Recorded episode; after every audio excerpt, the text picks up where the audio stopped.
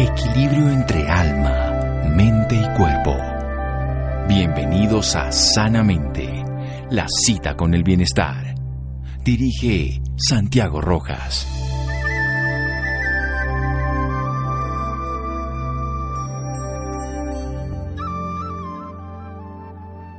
La mayor de las locuras es sacrificar la salud por cualquier otro tipo de felicidad. Arthur Schopenhauer.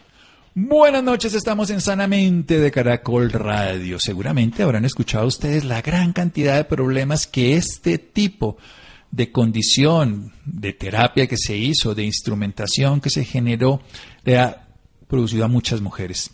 Un daño que en muchos casos es cada vez más complicado es lo que producen los biopolímeros. Vamos a averiguar un poco qué consiste esto, por qué producen ese daño en la salud, en los tejidos, qué se podría hacer, cuáles son las perspectivas desde todo punto de vista, desde las humanas particulares, de las científicas, también desde las jurídicas. Estamos con un egresado a la Universidad de Caldas, en donde obtuvo el título de médico con excelentes promedios, ocupando el cuarto puesto dentro de toda su promoción.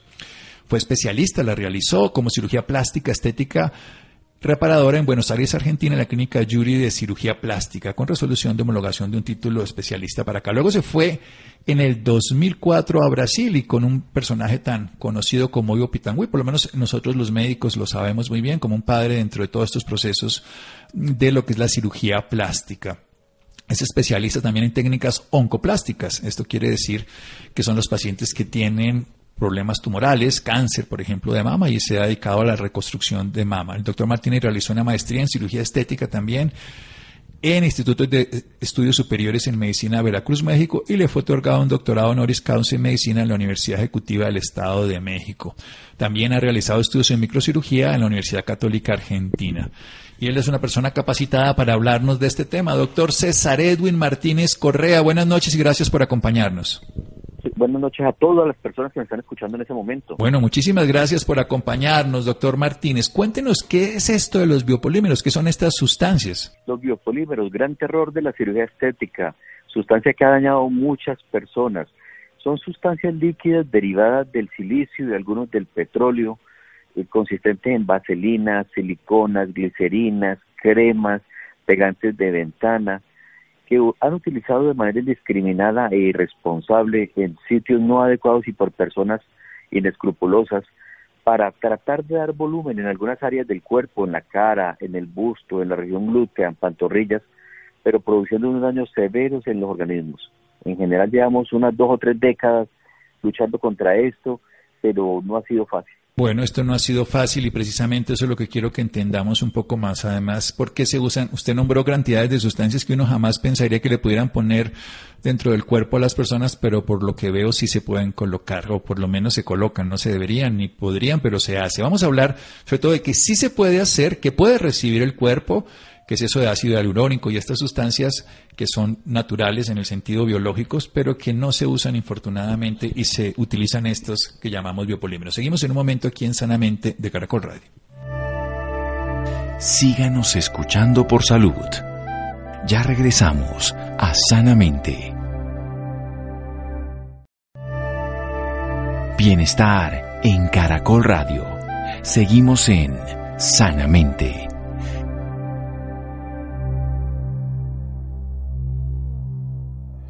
Seguimos en Sanamente de Caracol Radio. César Edwin Martínez Correa, él es médico de la Universidad de Caldas con especialización en cirugía plástica y estética en Buenos Aires, Argentina, con fellowship, con diferentes especializaciones, incluso en microcirugía y con varios doctorados. Nos está hablando de los biopolímeros, sustancias que se han utilizado para generar modificaciones estéticas en muchas personas, pero que no son adecuadas para la salud, generando daño. ¿Qué se puede utilizar, doctor Martínez, de manera saludable para el cuerpo humano que no tengan ese tipo de problemas? Hay unas sustancias alternas de muy buena calidad y que no producen todos estos daños, que son la, el ácido hialurónico. Infortunadamente el costo es muy alto. Un centímetro de ácido hialurónico viene costando aproximadamente un millón de pesos para el paciente, pero nosotros lo utilizamos a nivel facial de algunas áreas pequeñas, en los surcos nasogenianos, en algunas zonas donde se necesite. Y si necesitáramos más volumen, utilizamos la grasa del mismo paciente o de la misma paciente. Se extrae la grasa en un medio quirúrgico de manera estéril se le agrega plasma rico en plaquetas y se coloca en, las zonas que necesitamos aumentar el volumen, dando un muy buen resultado. sin arriesgar la salud, sin arriesgar la vida. Lo que ha venido pasando con esos biopolímeros, que hay personas que han fallecido durante sus procedimientos ya que lo hacen en sitios inadecuados, por ejemplo, en salones de belleza, en spas, en garajes, en los apartamentos de los mismos pacientes o de los operarios de estas sustancias, que son personas que no tienen la preparación, la técnica, no saben qué es esterilidad en cirugía, no saben cuáles son los planos quirúrgicos y entonces han hecho una cantidad de daños a, todas las personas.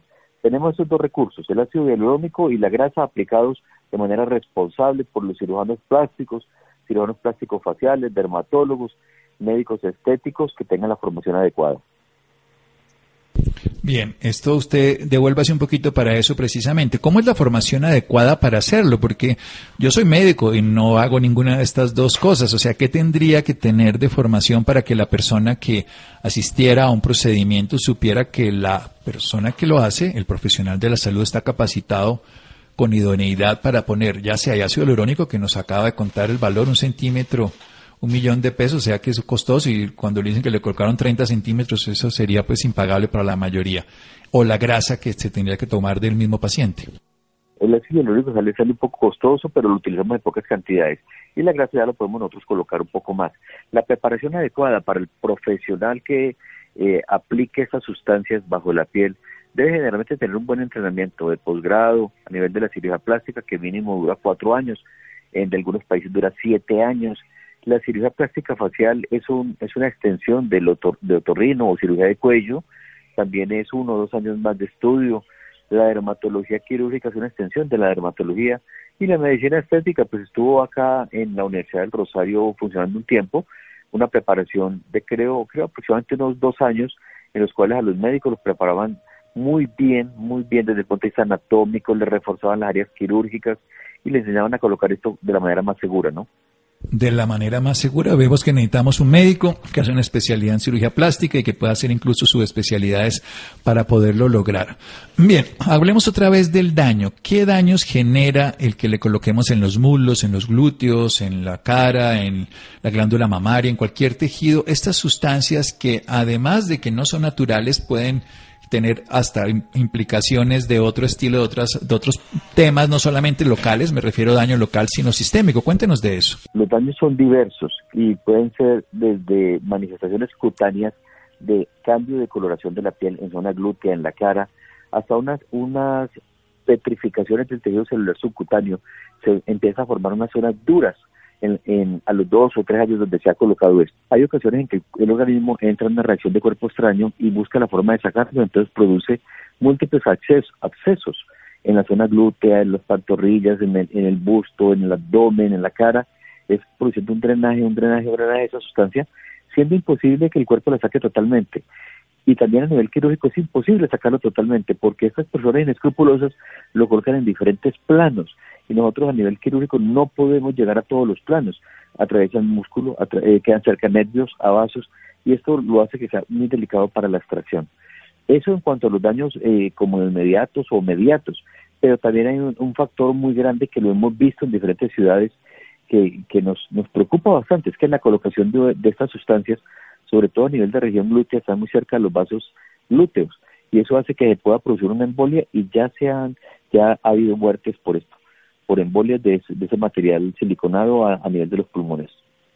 O sea, puede ser incluso mortal el colocarlos en la, misma cirugía y estas son las causas de muertes a veces que se conocen por los medios. Sí, sí, puede ser mortal eh, de manera inmediata o de manera eh, tardía cuando el proceso empieza a ser una reacción fuerte o se le introdujo con unas sustancias bacterias o, o micobacterias al organismo que hace que la persona entre en una sepsis y hay personas que han muerto infectadas por eso también. Bueno, si a una persona le han puesto biopolímeros, puede ser que haya tenido cambios de, coloración en la piel, reacción a cuerpo extraño o ninguna de estas. ¿Qué debería hacer, doctor César Edwin Martínez? Sí, el cambio de coloración es el primer síntoma que se empieza a manifestar. Posteriormente, el endurecimiento y la reacción propia, el calor local, el rubor, una reacción inmediata. Nosotros en ese punto enfriamos el proceso a nivel de antibióticos y entramos a nivel quirúrgico para sacar, pero no queda del todo bien, porque esa sustancia generalmente la colocan en planos inadecuados y las deformidades que quedan siendo nosotros los más precavidos, los más estéticos, de, siempre son notorias las deformidades que quedan. Hay que hacer varias cirugías reconstructivas para mejorar el aspecto de los pacientes. O sea, no se, no se soluciona en un solo tema, sino que quieren y requieren varios y varios. De todas maneras, ¿Qué, puedes, ¿Qué problemas pueden haber en otro lugar del cuerpo? Porque hay personas que dicen, no, pero a mí no me ha molestado el biopolímero y ahí tengo eso endurecido, pero no me hace daño. Me puede estar haciendo daños inmunológicos, por ejemplo. Usted dice que la embolía, que es botar esos pedacitos por la circulación y llegar, obviamente, a un lugar mayor, que puede ser el pulmón. Pero también puede hacer otro tipo de, procesos inmunes, enfermedades autoinmunes, otras cosas, cáncer, alguna cosa así.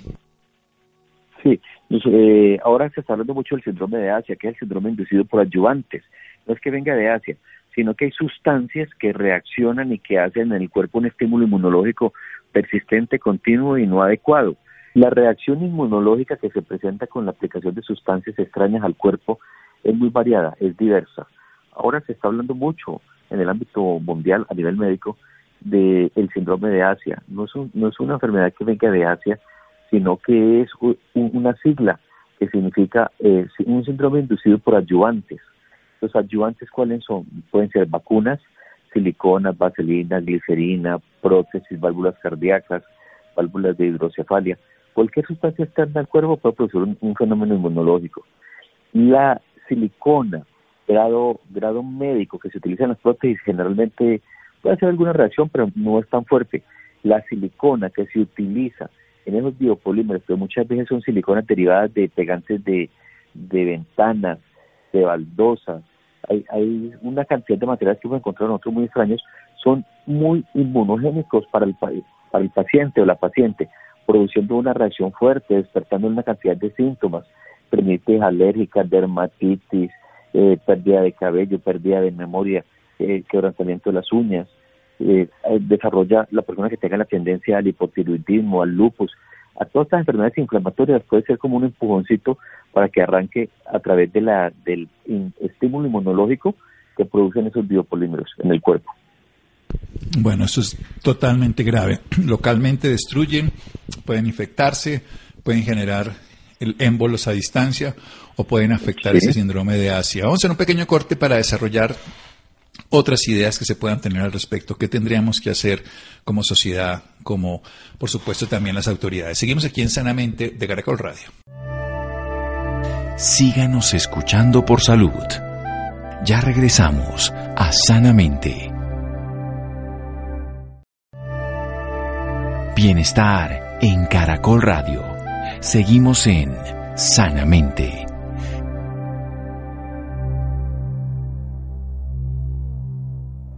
Seguimos en Sanamente de Caracol Radio. César Edwin Martínez Correa, nuestro médico invitado esta noche, egresado a la Universidad de Caldas, en donde se graduó de médico, luego especialidad de cirugía plástica, posgrados, no solamente en Argentina, sino en México y en Brasil. Y nos está hablando de un tema muy candente y muy complejo, la colocación de biopolímeros que hace afectando la salud.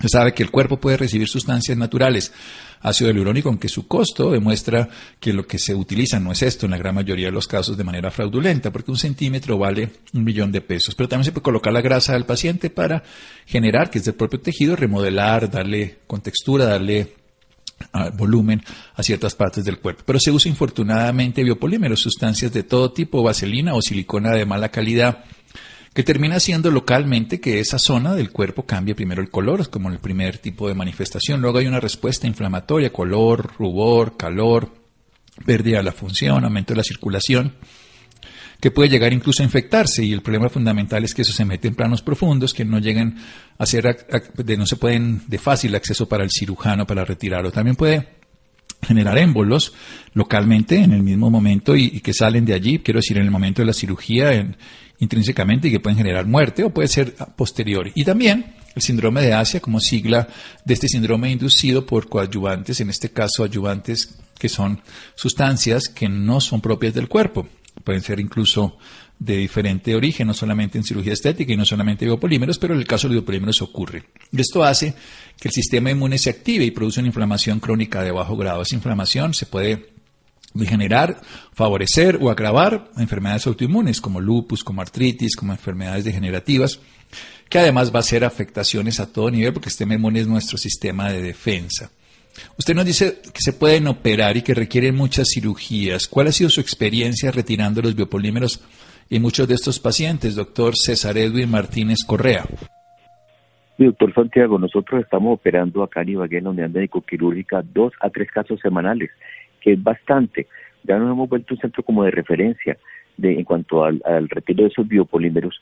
En nivel glúteo nos, toca nos toca hacer por los pliegues un levantamiento grande de tejido para que no quede una cicatriz visible, pero debajo de esta piel encontramos en diferentes planos y en diferentes eh, constituciones estas sustancias extrañas. Sí, nosotros tenemos videos, filmaciones que sacamos y les mostramos a los pacientes el gran daño que están haciendo por acudir a los sitios inadecuados o con personas inescrupulosas que por un valor de 20, 30 mil, 50 mil pesos están eh, aumentando el volumen de, la zona glútea, de las mamas o eliminando líneas de expresión en la cara ¿sí? los surcos nasogenianos, el entrecejo, aumentar pómulo, aumentar mentón, pero que se producen unos daños terribles, porque estas sustancias migran, empiezan a, a, avanzar por los planos, por los diferentes planos, y hemos visto pacientes que le han colocado los biopolímeros a nivel glúteo y le llega la sustancia a nivel de rodillas y tobillos, produciendo un edema severo o se desliza a nivel perineal, alterando todos los órganos que tenemos nosotros en esa, en esa zona, produciendo daños, daños muy fuertes. Bueno, nos queda claro que la persona no tiene la formación y sobre todo en este caso la capacidad de hacerlo, colocar este tipo de sustancias. ¿Qué hace la grasa? Cuéntenos un poquito la que sí es saludable porque es la del propio organismo, lo que ya nos contó el ácido hialurónico, pero en el caso de la grasa. La grasa es un buen recurso porque es del propio cuerpo, solo debe ser utilizada del mismo paciente.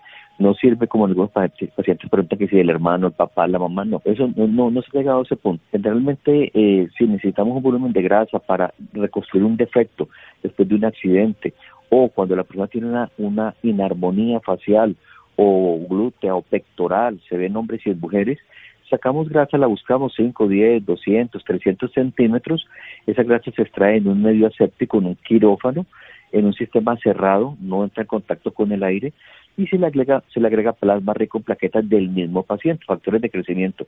Entonces, esa combinación hace que nosotros colocando la grasa para mejorar el volumen o hacer la cirugía reconstructiva, ella pegue, perdure y se mejore mucho la armonía. Además, la grasa pues es un receptáculo de hormonas, pone eh, de una manera muy bonita la piel de la cara o la zona donde nosotros la estamos colocando. O sea, hace un efecto muy diferente, casi opuesto, contrario al de los biopolímeros que deteriora la piel, que la seca, da, cambios oscuros, cambios de coloración, vascularizaciones inadecuadas, dolor intenso. No, la, la grasa es, es un injerto del mismo cuerpo, sacarlo de una parte y colocarlo en otra. Sí, es tejido propio, además es un tejido saludable y es un tejido que va a ir vivo porque la sangre y las hormonas vuelve y, madura. ¿Cuánto tiempo dura el beneficio de, colocar grasa para remodelar cualquier zona del cuerpo? La zona receptora eh, básica es la que nos maneja como el tema de si va a durar o no va a durar la grasa. Además del tipo de grasa, hay personas que nosotros les traemos una grasa que a simple vista se ve muy, eh, muy bonita, amarilla, muy saludable. Si la persona no tiene unos hábitos buenos, si no hace ejercicio o no se alimenta de manera adecuada o es fumador extremo, la grasa sale un, pálida, muy poco o un poco pálida. Y sabemos que la grasa no va a pegar mucho. Pero yo tengo pacientes de 12, 15 años que le hemos hecho injertos grasos a nivel facial, a nivel pectoral, a nivel de, glúteo y que han persistido. O sea, el tejido sobrevivió y sigue ahí común y corriente como cualquier tejido eh, de, de la zona adecuado, de una manera adecuada. Genial. Y es propio tejido, sano, en buenas manos. Cuéntenos un poco, entonces nuevamente, usted dice que está operando dos veces a la semana. ¿Una persona al cuánto tiempo empieza a tener síntomas, ya sea tan pequeños como la decoloración o tan complejos como la infección, la sepsis o este caso concreto específico de la enfermedad autoinmune por el síndrome de Asia? Yo he visto pacientes desde la primera semana reaccionando ya a nivel local. ¿sí? El último fue un muchacho de 18 años que no, no sé por qué le dijeron que la vitamina B E era muy buena para colocar en la cara y consiguió unas cápsulas y alguien, un amigo o un esteticista le colocó en la cara, creando una reacción inmediata, un enrojecimiento y, una alteración de volumen muy notorias, una deformidad facial. Estamos esperando que el proceso se enfríe para ver cómo le podemos enfriar esa, esa vitamina. Entonces, podemos ver las reacciones desde manera inmediata o pasado, pasado una semana empieza a cambiar la piel pasado unos meses hay endurecimientos o reacciones fuertes de del sitio donde se ha colocado y, las, las, pues, las embolias son inmediatas también. Eh, esto da, da una sintomatología muy variada, muy compleja.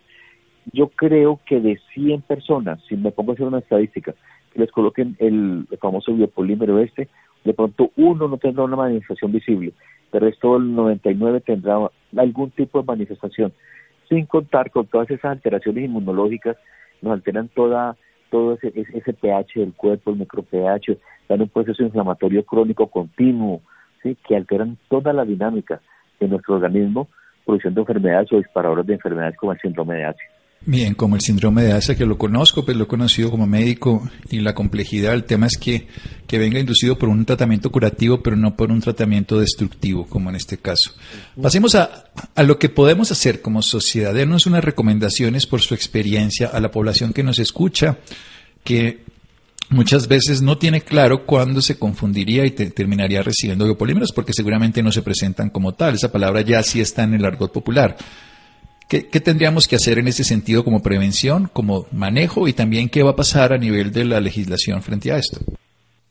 Sí, en este momento está cursando un proyecto de ley, eh, va en dos debates, dos de sanción presidencial, en el cual se sanciona de una manera ejemplarizante, incluso hasta con extinción de dominio, y a la persona con, un tema penal por el daño que se produce en infiltración de los tejidos de cualquier otra persona con los biopolímeros. Ojalá este proyecto de ley avance pero nosotros como sociedad debemos estar muy atentos.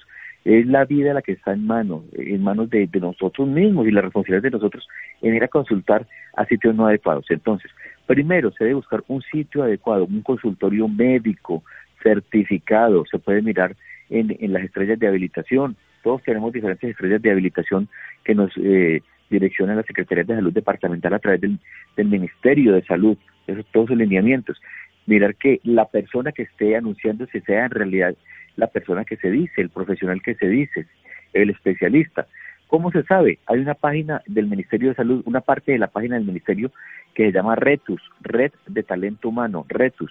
En el RETUS uno coloca el nombre del profesional, si tiene la cédula, y ahí le, también le dice dónde hizo el pregrado, dónde hizo el posgrado y que, que está habilitado, está activo actualmente.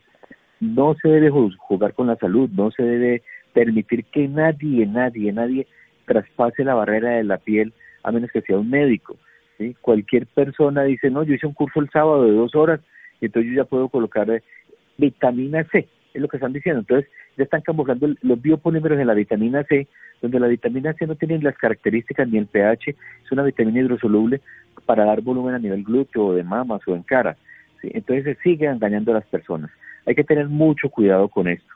Eh, son tratamientos que pues no son baratos, pero hay, se pueden encontrar formas accesibles. Y, si es una cirugía reconstructiva, hay muchos cirujanos, nosotros hemos colaborado muchas personas en el tema económico en las cirugías reconstructivas, con deformidades faciales, deformidades eh, a nivel de cuando han tenido cierta en cadera, en glúteos, se les colabora, les ayudamos a través de la fundación nuestra acá la unidad médico-quirúrgica de cirugía plástica y Ibagué, pero el hecho es que no se arriesgue la vida, se está arriesgando la vida cuando consultamos a sitios no adecuados y con personal no calificado. Siempre tengamos en cuenta esto, porque el 99% va a terminar muy mal. El 99% va a terminar muy mal y la mayoría de las veces si no se consulta va a terminar siendo peor. Recordemos que pueden ser daños desde estéticos, que ya de por sí afectan lo que la persona estaba buscando, daños desde infección, daños desde muerte, por supuesto, lo más grave de todo, pero también síndromes que pueden quedar durante toda la vida y todas estas recomendaciones nos pueden llegar a servir. ¿Qué más se puede hacer en reconstructiva? Usted se dedica también a esto. Cuéntenos de pacientes que, por ejemplo, han tenido cirugías, en este caso oncológicas, de tumores, de retirar lesiones en alguna parte del cuerpo y que destruyen los tejidos y generan una alteración estética y funcional. Cuéntenos un poco de su experiencia en esto, doctor Martínez. Sí, doctor Santiago, nosotros en reconstructiva hemos venido avanzando mucho en el ámbito mundial en, las dos últimas décadas.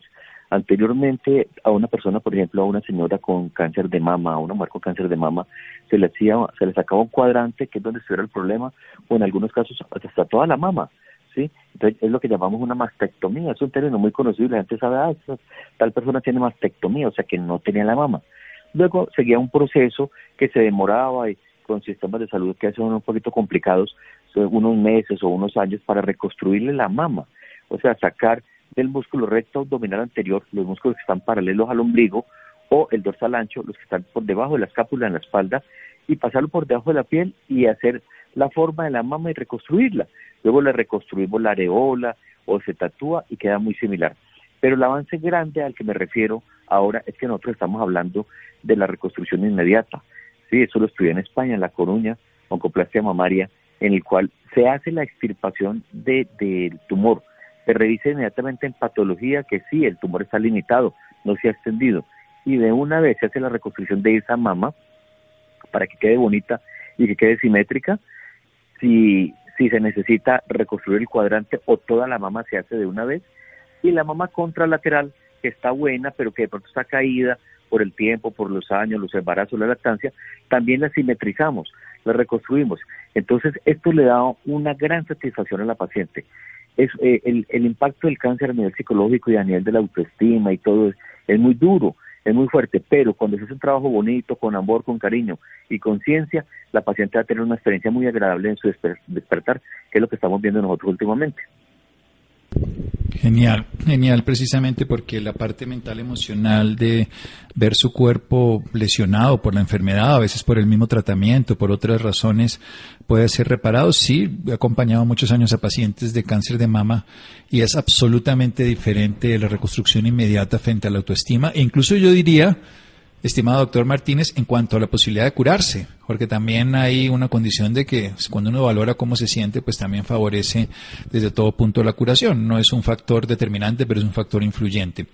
Ya para terminar, ¿Dónde, ¿Hacia dónde va la cirugía estética? ¿Dónde va lo no quirúrgico? Cuéntenos un resumen en esta parte estética facial para las personas que tengan interés y nos termina dando sus datos profesionales. Recordemos que él es un médico de la Universidad de Caldas, está en la ciudad de Ibagué y que se dedica a la cirugía reconstructiva y la cirugía estética, graduado, profesional, capacitado y que nos está hablando del tema de los biopolímeros.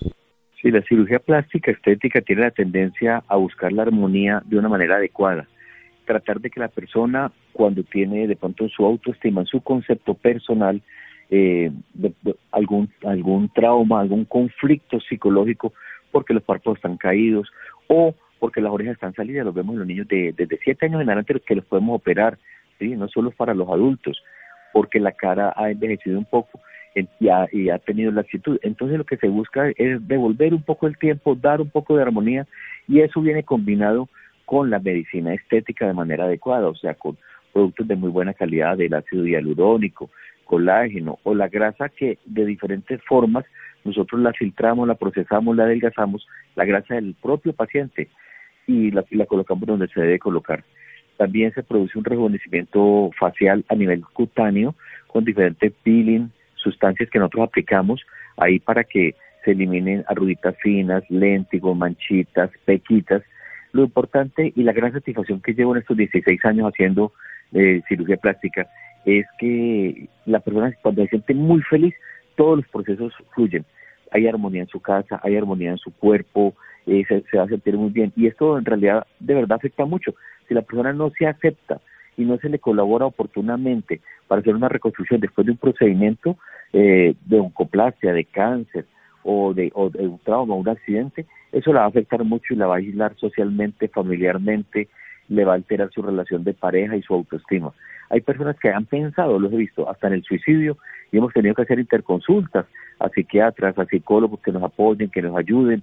También les, le hemos ayudado con buenos hipnoterapeutas, que es una rama muy buena, muy seria, que ha venido tomando fuerza en el ámbito mundial, en el cual se busca el origen del, del problema y a nivel psicológico también se le ayuda. No todo físico, hay que tratar de manejar el, cuerpo, y bien lo sabe usted, doctor Santiago, como un ente biopsicosocial espiritual, ¿no? Sí, porque cada uno tiene un concepto espiritual.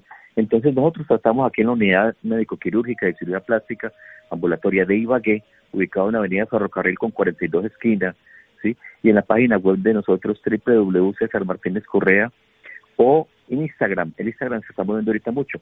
DR César Martínez Correa, donde podemos hacer contacto con todos nuestros pacientes que nos requieran. ¿sí? Eh, lo importante es ayudarlos, sacarlos adelante.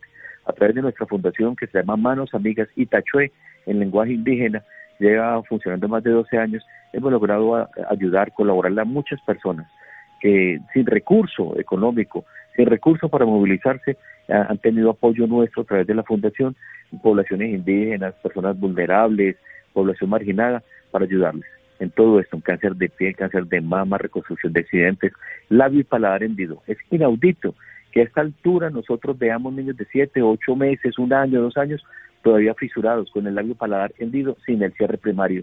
Eh, eso, eso no, eso, eso no, yo no lo concibo, yo no lo entiendo cómo podemos nosotros ver estas, estas personas donde hay un trauma para la familia, un trauma para el mismo niño, la autoestima que se está formando en las etapas tempranas y el desarrollo de la personalidad se afecta entonces todos tenemos que poner un granito de arena para ayudar a toda la población y devolverle a la sociedad todo lo que nos ha ayudado también a nosotros. Perfecto. César Martínez Correa, en Instagram de eres César Martínez Correa o, su página personal está en la ciudad de Ibagué y da asesoría y apoyo. Muchas gracias para todas las personas que nos colaboran en este programa. Doctor César, muchas gracias. Muchas gracias, doctor Santiago, y a todos los oyentes una muy buena noche, mucha felicidad y los mejores deseos para todos. Seguimos en Sanamente de Caracol Radio. Gracias. Síganos escuchando por salud. Ya regresamos a Sanamente. Bienestar en Caracol Radio. Seguimos en Sanamente.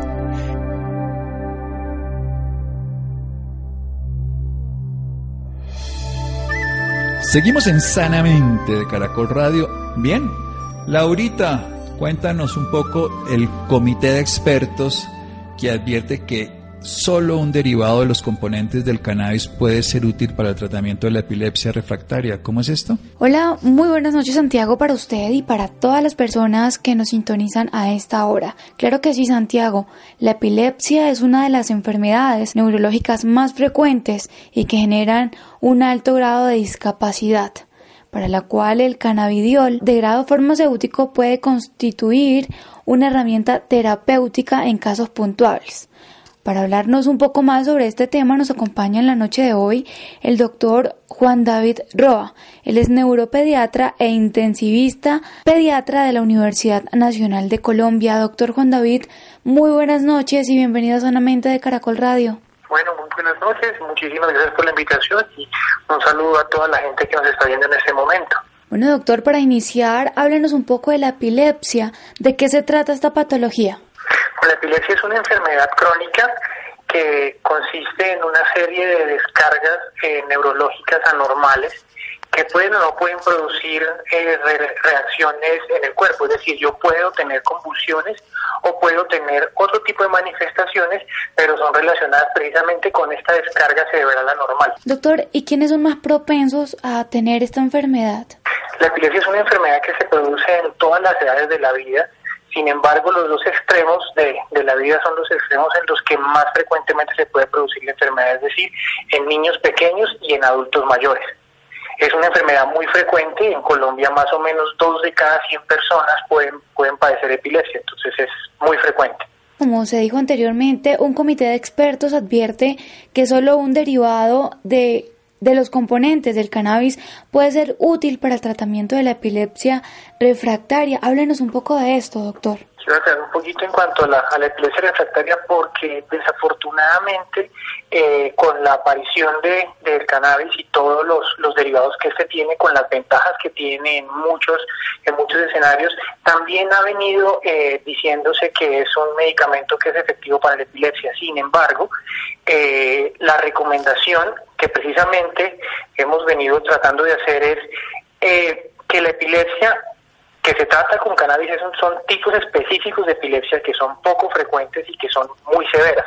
Nosotros, son tipos de epilepsia que nosotros llamamos epilepsias refractarias, que no responden a las medicaciones habituales y que requieren un manejo por un médico especialista que sepa específicamente de epilepsia, de neurología o neurología pediátrica para enfocar mejor estos pacientes.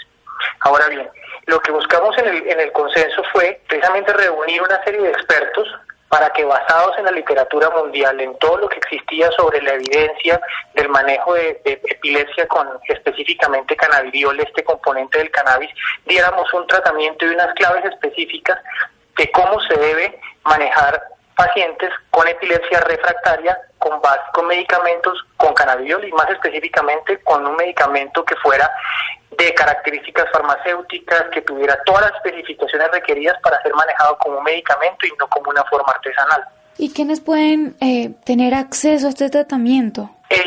la indicación específica es para unos tipos de epilepsias que son denominados epilepsias refractarias, epilepsias que no responden a medicamentos y que son evidentemente manejadas por neurólogos o neurólogos pediatras expertos en este tipo de pacientes. No es para cualquier persona ni cualquier persona que tenga epilepsia, sino un porcentaje mucho más pequeño de pacientes con epilepsia que no sean respondedoras a otros medicamentos.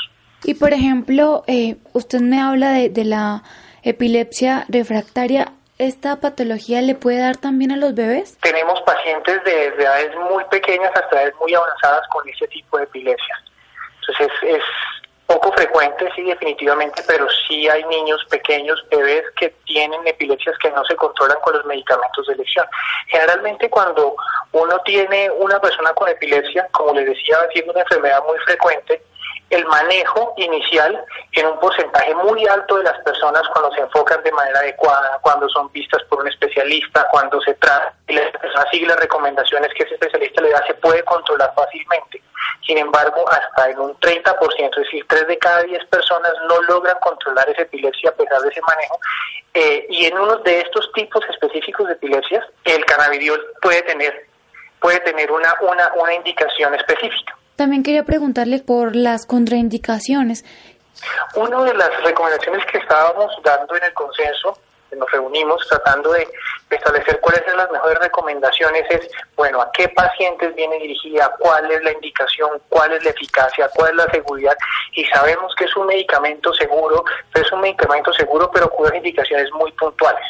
Entonces, una vez la persona que sufre de epilepsia, que es vista por, el, por, por su médico especialista eh, y considera que cursa con estas enfermedades de estos tipos específicos de epilepsia refractaria, puede utilizar ese medicamento, pero con unas recomendaciones específicas de cómo se lo voy a dar, qué tipo de, qué tipo de medicación voy a usar, y en este caso la recomendación es siempre utilizar un fármaco que tenga... Eh, las aprobaciones, que haya pasado por todo el proceso de, seguridad y de, manejo que tiene solamente un, un, fármaco de grado farmacéutico. Entonces, una vez se tenga este, la indicación es que el médico que está manejando ese paciente, e idealmente un neurólogo o un neurólogo pediatra, eh, especifique cuál es la forma como debe recibir su medicamento, cuáles son las mejores indicaciones, con qué medicamentos se puede combinar y con qué medicamentos debe tener unas recomendaciones específicas, porque estamos hablando de pacientes que tienen ya varios medicamentos, que han tenido varios tratamientos anteriores y que requieren unas recomendaciones muy puntuales y especiales para poderlo manejar de manera más adecuada. Doctor, y por ejemplo las personas que nos están escuchando en este momento y deseen, no, no, conozcan mucho sobre el tratamiento y lo necesiten, ¿dónde lo pueden, dónde pueden encontrar más información? La, afortunadamente, tanto la Sociedad de Neurología Infantil como la Sociedad de Neurología están desarrollando, más allá del, del, consenso que ya tenemos, que lo pueden encontrar en la página de, la Asociación Colombiana de Neurología Infantil, eh, la Asociación Colombiana de Neurología y otras asociaciones están tratando de buscar la manera de establecer los mejores lineamientos para que la gente tenga por lo menos la educación y el, y el conocimiento adecuado de cómo se tiene que utilizar este tipo de medicamentos. Hay que tener en cuenta que estamos hablando específicamente de algo que lo tengo que manejar como manejo un medicamento, con una prescripción médica específica, eh, con unas recomendaciones hechas por el médico. Entonces, para aquellas personas que eh, están interesados al respecto, la mejor recomendación es acuda a su médico y consulte con su médico si usted puede ser un candidato para este tipo de opciones. Esta recomendación es muy importante porque desafortunadamente con, con el con el boom de las de los medicamentos con base en cannabis, pues existen muchas preparaciones eh, y de estas muchísimas no tienen las indicaciones y las recomendaciones específicas que debe tener algo como, como un medicamento que tenga las características farmacéuticas. Entonces hay que tener mucho cuidado y la recomendación incluso que hacemos nosotros desde el comité de expertos es utilice medicamentos que tengan eh, las especificaciones y todo lo que un medicamento farmacéutico me puede dar. Esa es la recomendación más importante. Y siempre acuda a su médico y haga esto de la mano de su, de, su médico y especialmente el médico neurólogo, el médico neurólogo pediatra, que son los que estarían en condiciones de tratar de orientarlo en la mejor forma de hacerlo. Perfecto, doctor. Muchísimas gracias, doctor Juan David, por esta valiosa información y por acompañarnos esta noche en Sanamente de Caracol Radio. A ustedes muchísimas gracias y un saludo para todos. Buenas noches. Interesante, gracias. Mi querida Laura, a gracias a Iván también, a Rolando, a Ricardo Bedoya, a Freddy, a Jessy Rodríguez. Quédense con una voz en el camino con Ley Martin. Caracol piensa en ti. Buenas noches.